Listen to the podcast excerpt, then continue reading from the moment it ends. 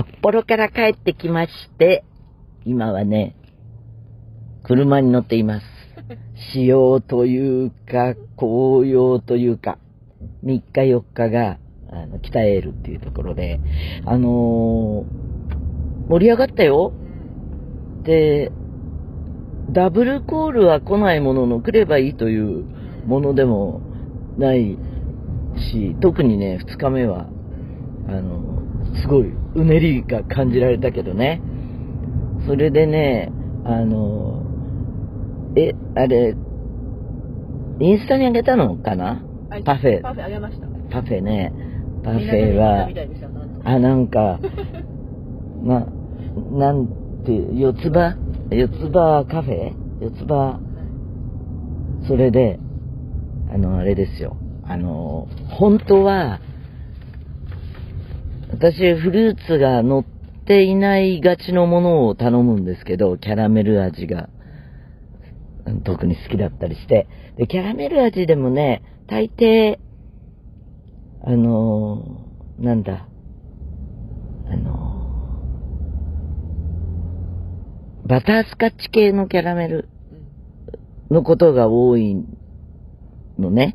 で、本当はプリンの底に、というか上、というか、ああいう焦がしものが好きなんだけど、四つ葉のはどうだったかな？あの、どっちでもない感じだ。中間ぐらいの感じだった。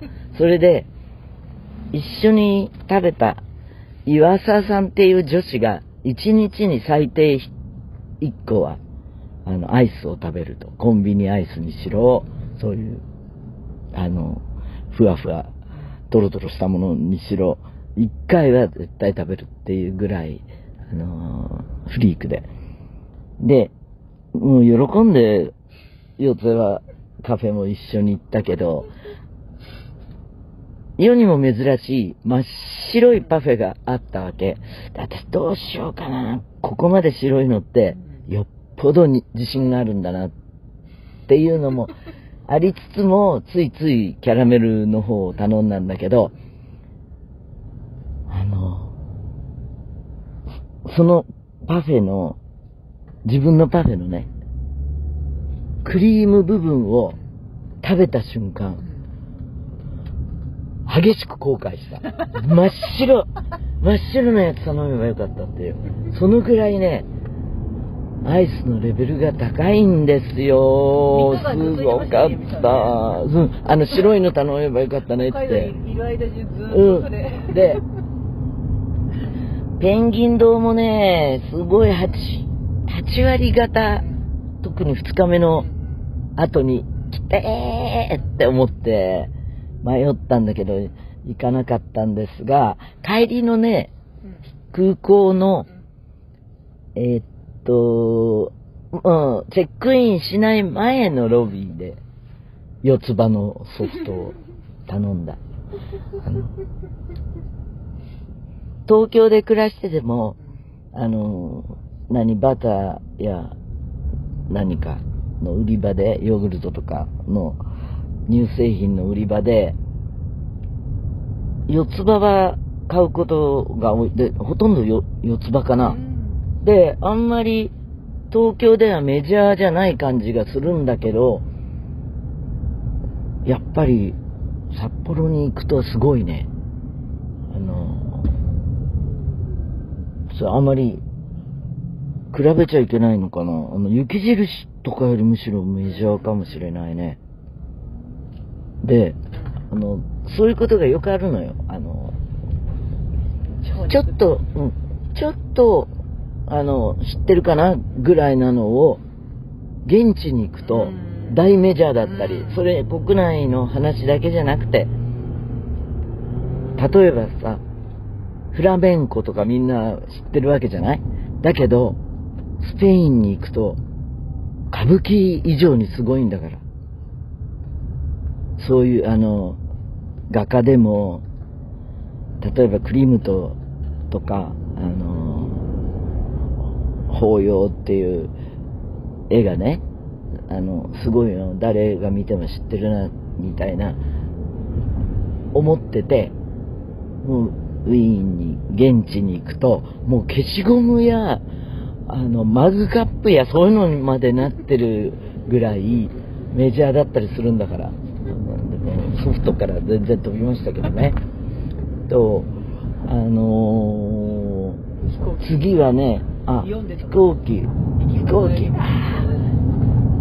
週刊新潮読んでたってこと？帰りは。帰り。そう行きは文春帰りは新潮、うん、で割とすぐ読み終わっちゃうけどね。そんそんなぐらいですかね。じゃあメールを。メールを紹介しますちょっとお待ちくださいよ。今ね高速に乗っててねトンネルをくぐったりしてるとストロボ状に。ちょうどはい。差し掛かっちゃいましたね、あ北海道札幌市ラジオネームサッコ。札幌の第1日目。その日は朝からどんよりとした雲に覆われ時折土砂降り。なのに会場を待っていると太陽が開演前からユーミンのパワーを感じました。いろいろ褒めどころ満載なんですが褒めどころ。褒めどころ。ちょっと上から目線ですか。私の一番のポイントは衣装の振り幅です。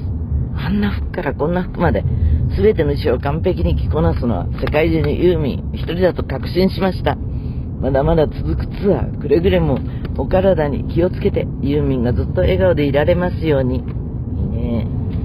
ユーミンがずっと笑顔でいられますように。この締めは心温まるね。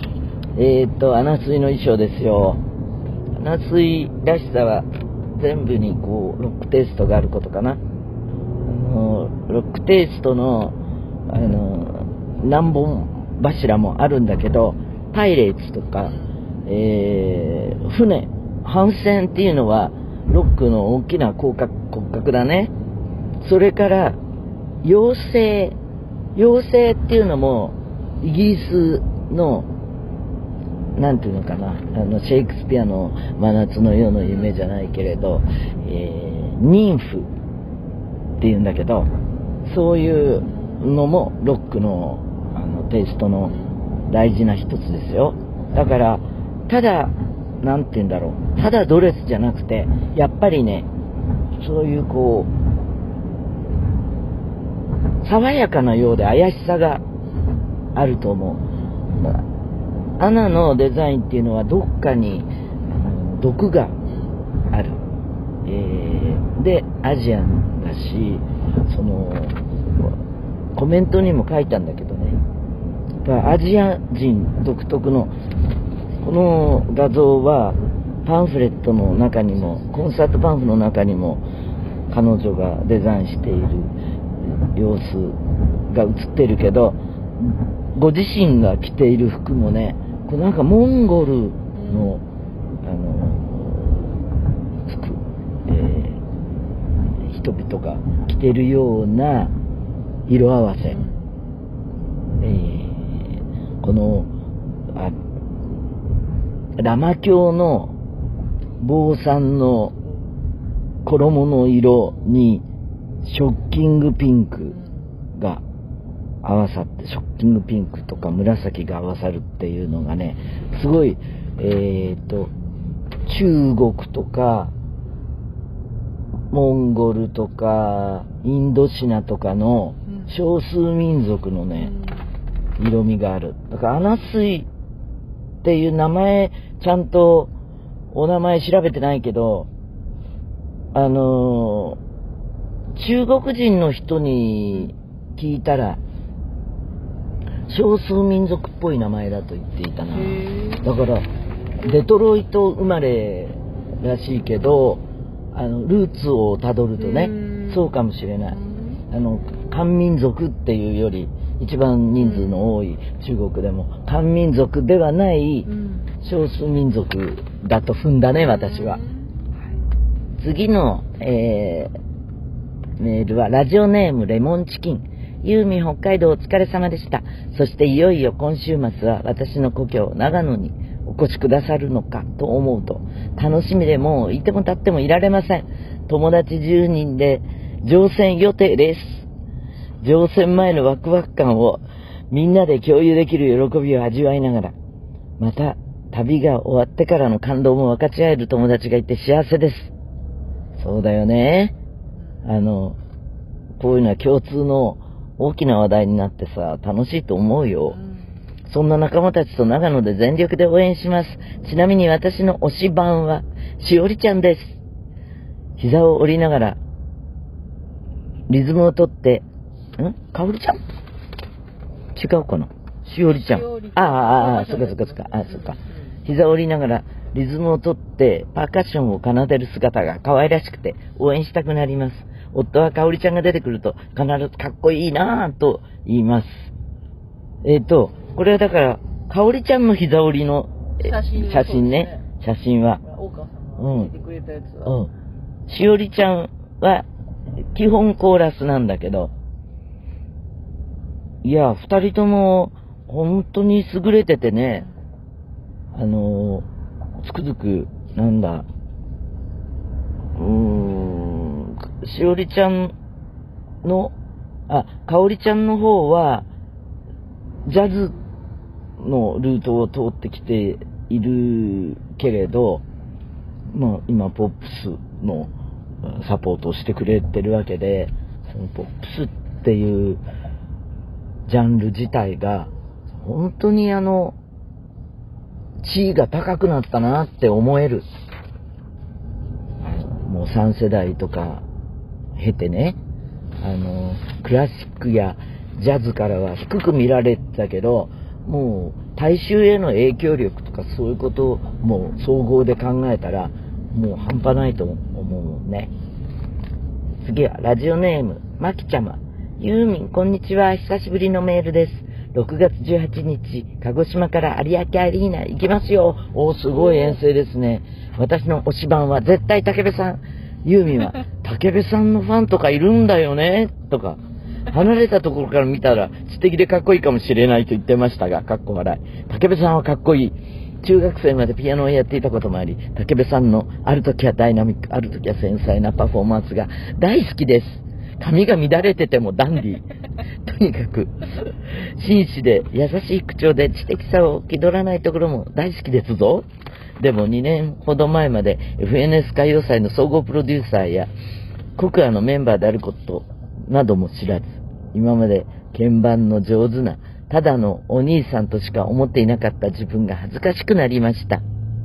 アンジャムに出演されるときは、ジャニーズよりキャーキャー言って、釘付けで。それ変だよ。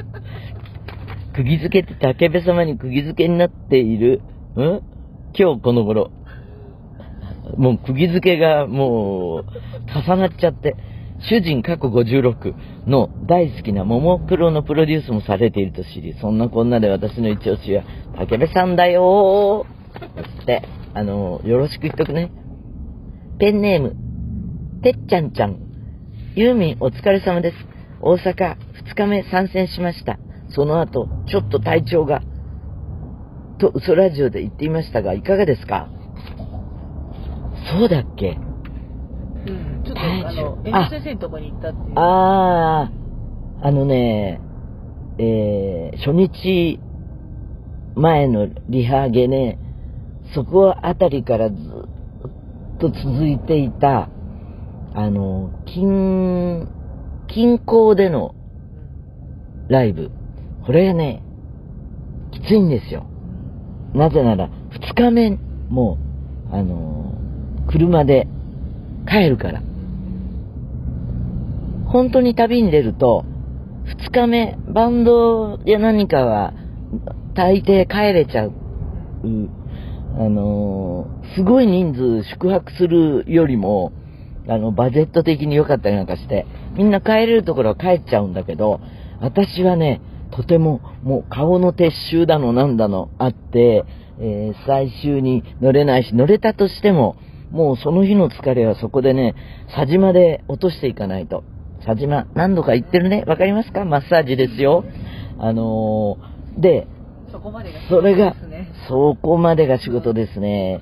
落とすのが、うんと、落とすのが顔じゃない、あの、要するに神経をいかに落として睡眠をとるかっていうのが大きな仕事なんですけれど、あの、埼玉、あ、横浜、埼玉と、もう2日目終わった後、家に戻ってたから、そうするとね、うん、あの、疲れが固まっちゃうんだよね。それがね、初めての旅が大阪で、そこで気が抜けたっていうか、あの、一挙にね、出ました。ということなんです。気になることが一点、最近ユーミンのインスタに登場するゴールドのデイバッグ、めちゃくちゃ可愛いっす。それはお高いのはお察ししてますよ。どこのですか？教えてください。これね、お誕生日に、えー、っと、事務所のみんなからもらったのはこれじゃないか。それ。これはそっか。ただ選んだのはあ、選んだのは、選んだのはね、私の、あの友達なのよ。友達夫婦がいて、私の好みを把握してくれてるから、みんな私に着るものとか、あの、身につけるもの、あの、小物とかをあれするときには、みんな彼らに相談するんだけど、これはですね、えっ、ー、と、コムデ・ギャルソンですかね。ね、です。はい。あの、片押しの、あれです。ヘビです。はい。ラジオネーム、あんず姫。ユーミン、こんにちは。ジャーニー、お疲れ様です。昨日、ユーミン友達4人で、近所の緑地公園に散策クワの実狩りに行ってきました。ええいっぱい取れたクワの実を帰ってからジャムにして瓶4個分ができましたよ。いいね。取りながら積み食いしたクワの実は子供の時に食べた懐かしい味がしました。ユーミンは子供の時クワの実を食べたことがありますか？ありますよ。うん。八王子は桑の都でね。えー、蚕、養蚕の町です。で、国道16号が、あの、日本のシルクロードと言われていたんだよ。でね、私は数少ない親戚に、えー、っと、旗屋さんがありました。小学校の時の自由研究みたいなので、そこね、その、絹織物ができるまでみたいな、を、あの、取材しに行ったんだけどね。だから、桑の実も食べた思い出はあるな、うん、スーパーフルーツだそうですよ。スーパーフード。桑の実は蚕とどうつながってあ、あ、蚕。えっ、とね、蚕は桑の葉を食べて大きくなるんですね。それで、まあ、お蚕さんと言って珍重するというか、敬意を払う。で、その桑、蚕が、あの、眉を作るんだけど、その眉の糸がね、絹なんですよ。ということでした。はい。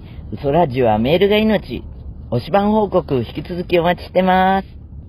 嘘アットマークユーミン .co.jp それじゃあ次は長野だ。また来週、じゃあにー